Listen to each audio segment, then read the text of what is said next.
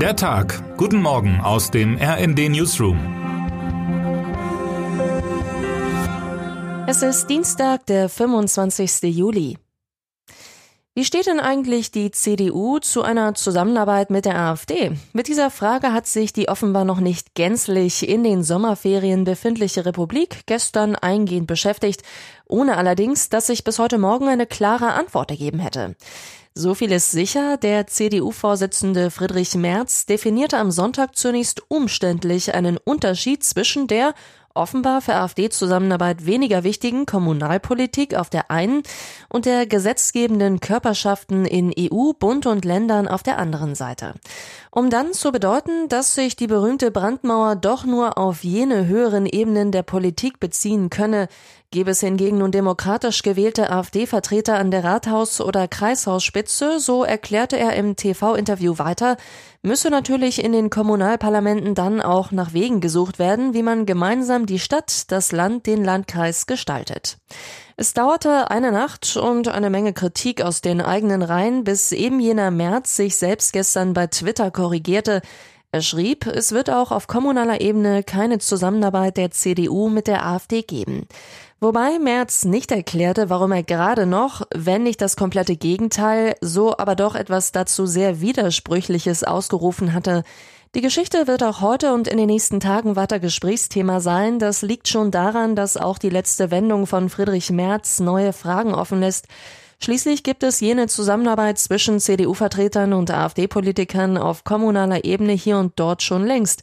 Ganz egal, was Berlin dazu sagt. Das ist auch der Grund, warum womöglich die Diskussion um die Märzschen Verwirrungssätze bald wieder verebben wird.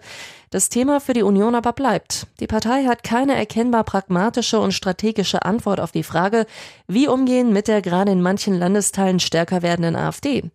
Eine sogenannte Brandmauer allein wird da keine Lösung sein. Das ist durch die Märzeierei in jedem Fall deutlich geworden. Israel auf dem Weg in die illiberale Demokratie. Etwas mehr Eierei wünschten sich viele in diesen Tagen von der Regierung in Israel. Das an Teilen rechtsextreme Bündnis unter der Führung des ewigen Benjamin Netanyahu hat weder ein neu installierter Herzschrittmacher des Regierungschefs, denn Appelle zur Mäßigung von US-Präsident Biden bis Staatspräsident Herzog davon überzeugen können, die unsägliche Justizreform zu kippen. Im Gegenteil, gestern verabschiedete das Parlament trotz massiver Proteste zentrale Teile der Reform. Dem neuen Gesetz zufolge wird das höchste Gericht in Israel als Kontrollinstanz der Regierenden nur noch eingeschränkt handlungsfähig sein. Richter dürfen Entscheidungen der Minister und des Ministerpräsidenten künftig nicht mehr als unangemessen bewerten. Sicher scheint, dass damit die Proteste erst richtig losgehen. Mehr als 10.000 Reservisten kündigten an, nicht mehr zum Dienst zu erscheinen, sollte ein Teil der umstrittenen Pläne verabschiedet werden. Auch aus der Wirtschaft und weiteren Teilen der Gesellschaft gab es solche Drohungen. Israel-Experte Peter Lindl von der Stiftung Wissenschaft und Politik sieht als Folge der Reform ein anderes Israel, das sich in die Reihe der illiberalen Demokratien nach dem Vorbild Ungarns unter Viktor Orban einreihen würde.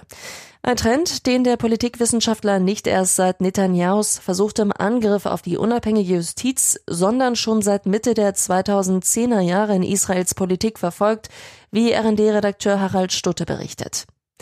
Krise auf dem grünen Hügel. In Bayreuth starten heute die berühmten Wagner-Festspiele.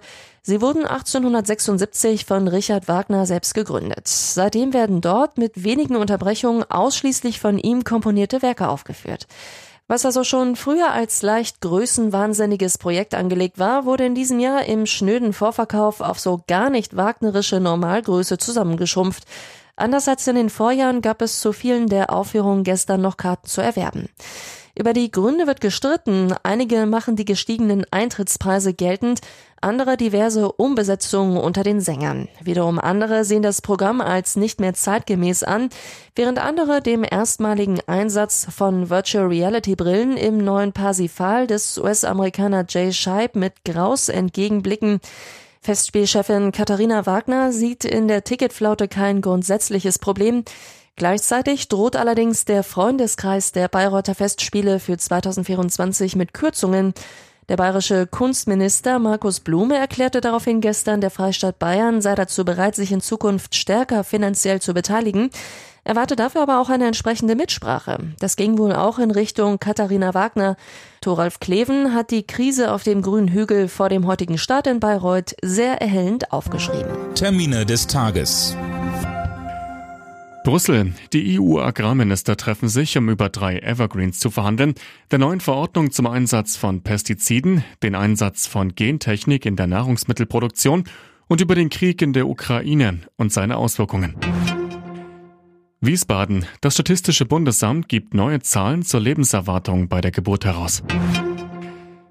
Oldenburg. Beginn des Mordprozesses gegen einen 38-Jährigen nach gewaltsamem Tod seiner Lebensgefährtin. Dem Angeklagten wird vorgeworfen, seine Partnerin während des Geschlechtsverkehrs erwürgt zu haben. Die mutmaßliche Tat soll sich im Februar dieses Jahres in Brake ereignet haben. Was heute wichtig wird. Die Erwartungen waren hoch, das Ergebnis dann noch höher. Die deutsche Fußballnationalmannschaft der Frauen hat das erste WM-Spiel am Montag 6 zu 0 gewonnen. Heute freuen sich die Spielerinnen deshalb neben der Einstellung auf den nächsten Gegner auch auf Regeneration. Auch die 32-jährige Alexandra Popp, die zwei Tore zu dem Spiel beigetragen hat. Und jetzt wünschen wir Ihnen einen guten Start in den Tag. Text Dirk Schmaler, am Mikrofon Alina Tribold und Tom Husse. Mit rnd.de, der Webseite des Redaktionsnetzwerks Deutschland, halten wir Sie durchgehend auf dem neuesten Stand. Alle Artikel aus diesem Newsletter finden Sie immer auf rnd.de slash der Tag.